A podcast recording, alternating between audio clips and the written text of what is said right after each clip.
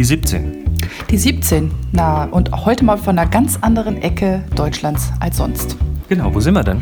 Wir sind im schönen oberen Donautal, genauer gesagt in Inzigkofen. Das muss man Inzigkofen. Immer, das muss man immer lernen, wie man das schreibt. Da kommt erst ein G und dann ein K. Und zwar in einem ehemaligen Kloster.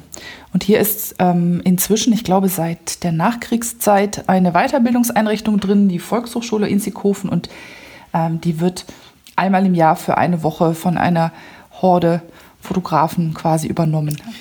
Und, und den Rest vom Jahr von ganz vielen anderen Horden. Hier ist, äh, hier ist, hier ist quasi ein dickes Workshop-Programm, äh, in der Regel wochenlange Workshops, also Montag bis Freitag. Genau. Und genauso machen wir das hier auch. Und wir machen das jetzt im Rahmen von Happy Shooting, unseren Klostergeister-Workshop seit ungefähr acht Jahren, jedes Jahr, bis auf, glaube ich, eine Pause bisher äh, mhm. jedes Jahr im, irgendwann im Sommer. Ja, bisher sind wir meistens im Juli hier, was dazu führt, dass kaum ist die Horde der Fotografen weg, kommt nämlich dann die Horde der Jatzer. Da ist nämlich meistens kurz drauf im Anschluss Jazz-Workshop. Mhm. Dann haben die sich mit uns gerade richtig warm gelaufen. Dann kommen die Musiker, die Verrückten. Ja.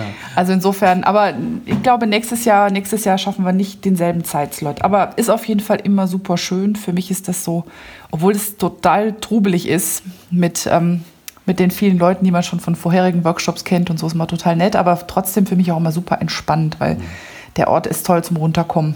Ja, äh, wir sind diese Woche hier mit 25 Teilnehmern und Teilnehmerinnen. Das äh, ist diesmal das ist die größte Gruppe, die wir bisher hatten.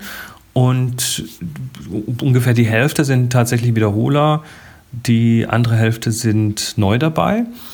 Und wir, es ist ein relativ ähm, relativ weit gestreuter Workshop. Also Themen ähm, teilen sich wirklich auf, dann in verschiedene Gruppen. Es wird Gruppenprojekte geben.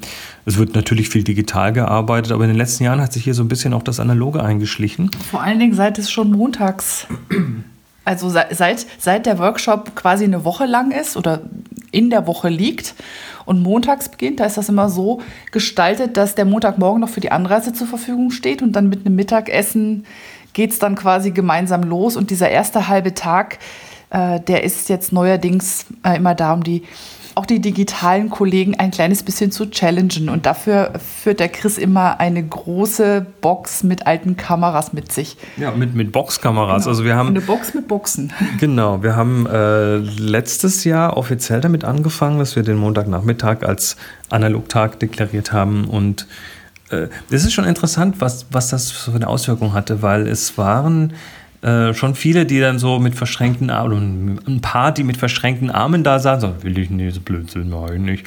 Äh, manche von denen sind mittlerweile die größten Analogverfechter geworden.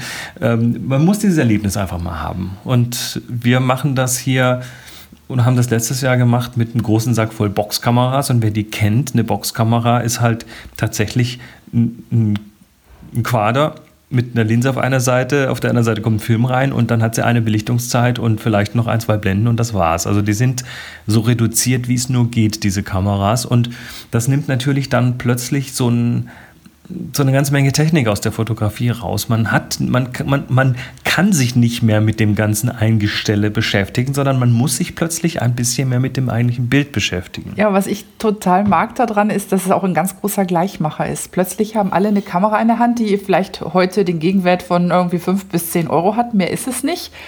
Und da wird nicht, da wird, da gibt es keine keine Vorteile mehr dadurch, dass der eine eine vielleicht Profi also profinahe Kamera ähm, mit jede Menge Klimbim hat und der andere nur mit einer kleinen daherkommt, sondern alle haben irgendwie dasselbe und ähm, dasselbe kann nix. Also das ist wirklich, es kommt eigentlich nur noch aufs Auge an und auf den Spaß und man kann mit einer Box ja noch nicht mal richtig präzise zielen, sondern man muss ganz viel auch so ein bisschen dem Bauchgefühl überlassen. Also ich sage das manchmal so spaßeshalber, es, ist, es kommt nicht von ungefähr, dass man die Box vor den Bauch hält ähm, zum Anvisieren, weil der hat ja so ein so ein Sucherkristall, durch den man durchguckt. Also Kristall in Anführungszeichen. In der Regel ist das eine kleine Lupe, eine kleine Lupe mit einem diagonalen Spiegelchen dahinter. Genau. Der wird nur so hochtrabend Kristall genannt. Genau. Früher waren das zum Teil auch mal äh, Prismen, aber ist heute bei den Boxen, die wir haben, eigentlich nirgendwo so. Gibt es kaum noch. Wenn man Glück hat, hat man eine, wo dieser Kristall relativ klar ist und man grob erkennen kann, in welche Richtung man zielt.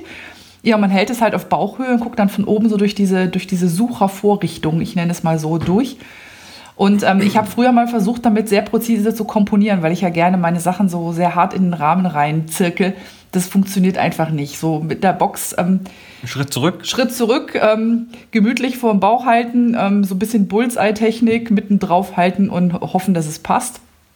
Und äh, das Schöne ist, wenn man damit ein Motiv einfängt, so richtig cool einfängt, der, der, der Befriedigungsfaktor, der ist so hoch. Also man, die Bilder, die ich gemacht habe in der Box, die mir gefallen, die, die verschaffen mir ein unheimliches Glücksgefühl, weil die bleiben auch. Ne? Die bleiben auch, weil es mit so einer einfachen Kamera irgendwas geil einzufangen, das ist noch mal, das ist was ganz Besonderes. Und ähm, ja, damit werden die gleich losgeschickt. Ähm, wir haben auch noch parallel die Option für ein paar Leute, sich mit dem Thema Großformat zu beschäftigen.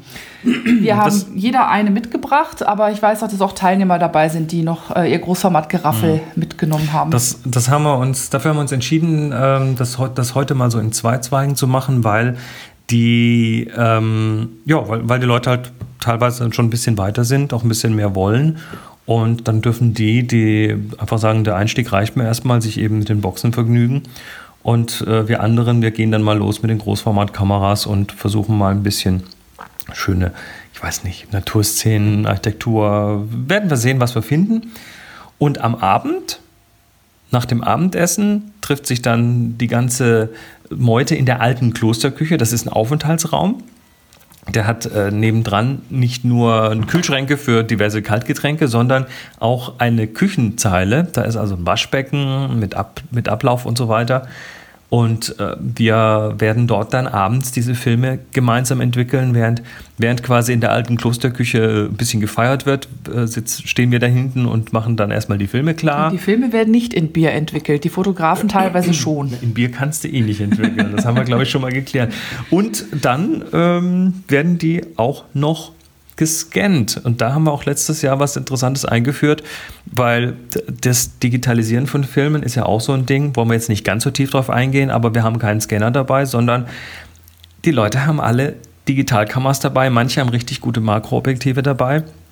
Und äh, letztes Jahr haben wir damit angefangen, das mal an eine Gruppe auszu, auszu, äh, outzusourcen quasi, zu sagen, hier, ihr macht das mal, überlegt euch mal, äh, wie ihr das digitalisieren könnt. Und dann haben die eine Kiste gebaut mit, einem, mit einer Durchlichteinheit und einem Diffusor und haben da eine super klasse äh, Scan-Vorrichtung gebaut. Dieses Jahr machen wir es ein bisschen einfacher. Äh, da haben wir nämlich so LED-Leuchttische dabei, mit denen wir das wahrscheinlich noch schneller und präziser hinbekommen.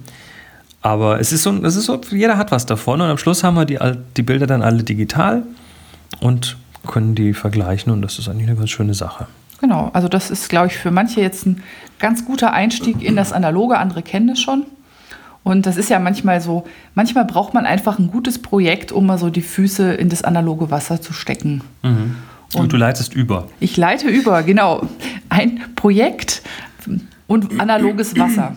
Da also, gibt es doch was. Ja, also ähm, eigentlich sollte das Thema heute gar nicht so groß über diesen Workshop hier gehen, sondern. Aber Chris kann immer das Wasser nicht halten. Äh, die, das Sabbelwasser. Also Wasser. ähm, nein, wir, wir, hatten eigentlich ähm, ein bisschen was vor zum Thema Analogprojekte für Kinder zu machen. Also wer möchte denn mal gerne mit Kindern äh, analoge Fotografie erfahren?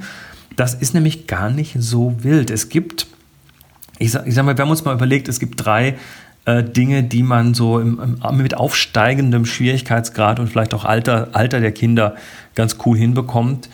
Äh, und was ganz vorne steht, was wirklich total Spaß macht und wo die Kleinen, auch, auch die wirklich Kleinen äh, schon die Geduld dafür haben, ist die sogenannte Cyanotypie.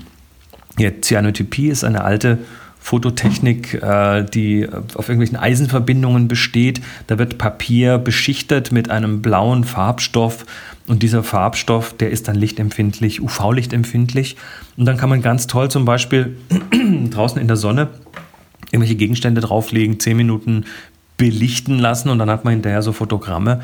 Ähm, und das Schöne an dieser Cyanotypie ist, man kann das selber machen, man kann es aber auch einfach fertig kaufen, dieses Papier. Gibt das kommt sogar, dann. Gibt sogar bei Amazon. Und bei Amazon oder Ast astromedia.de wäre so eine Möglichkeit.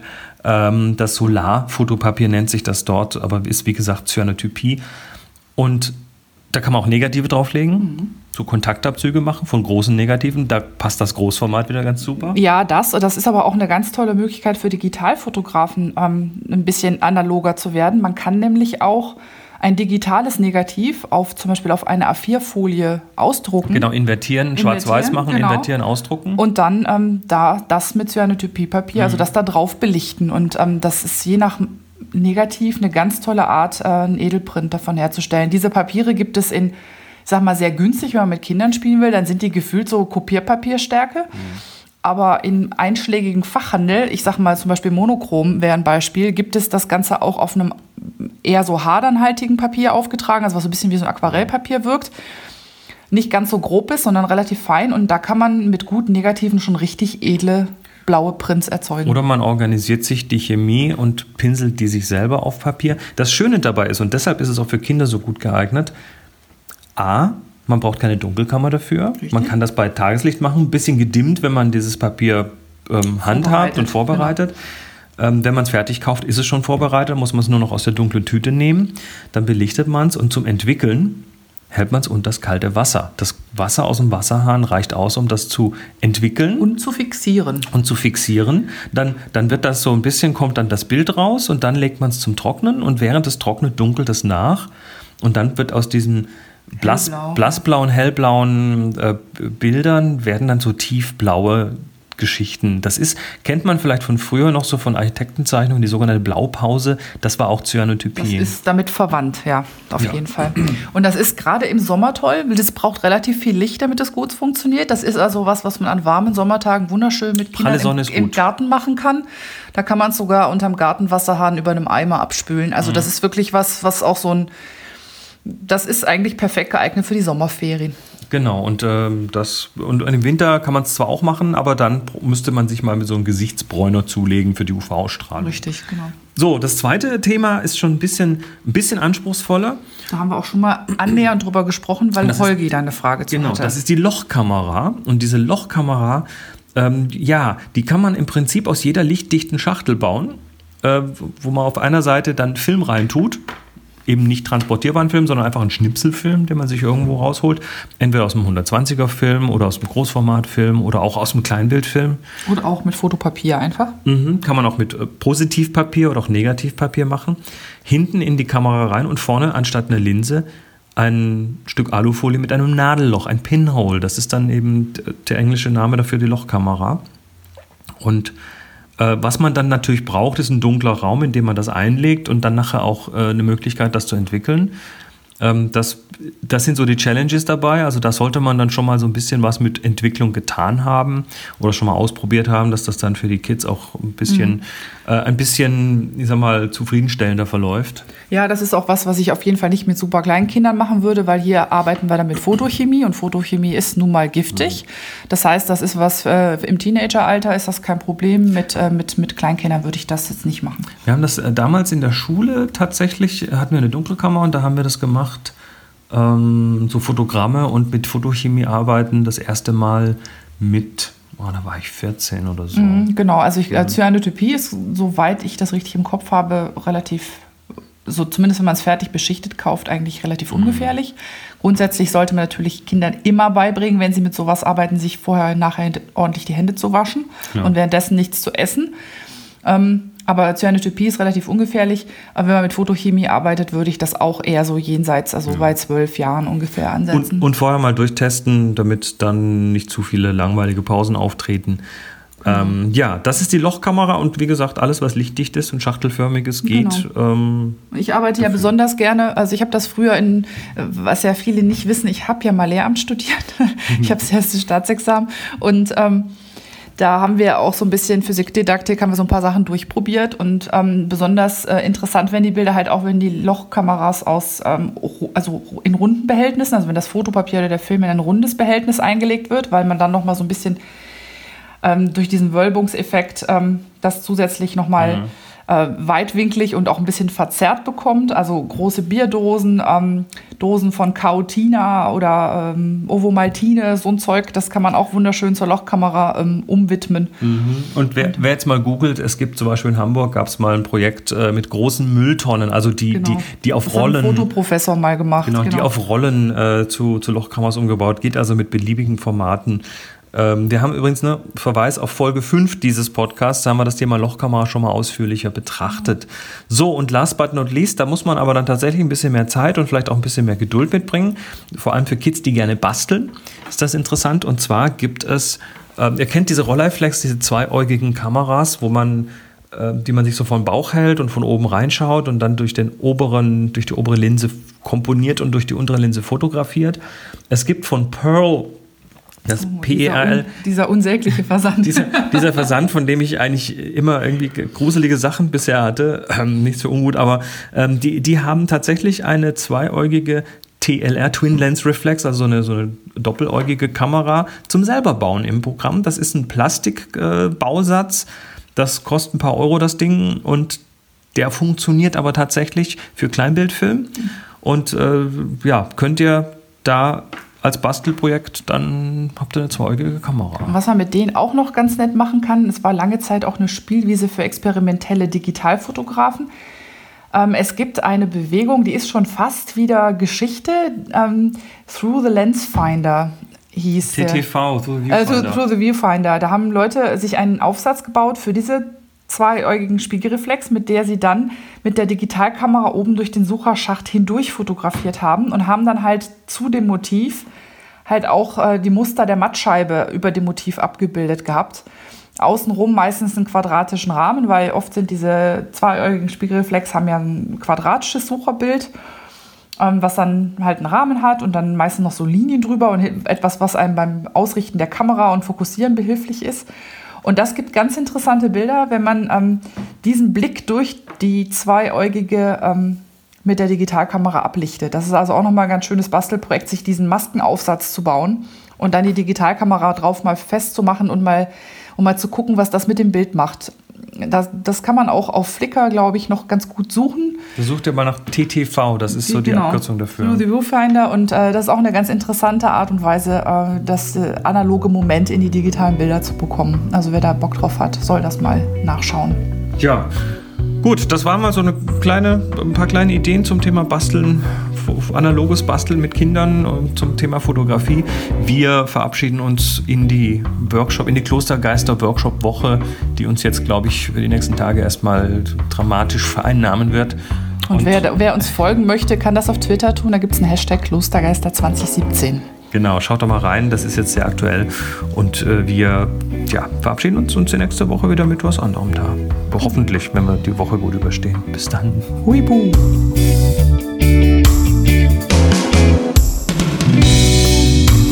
Absolut Analog ist eine Viewfinder Villa Produktion mit Monika André und Chris Marquardt.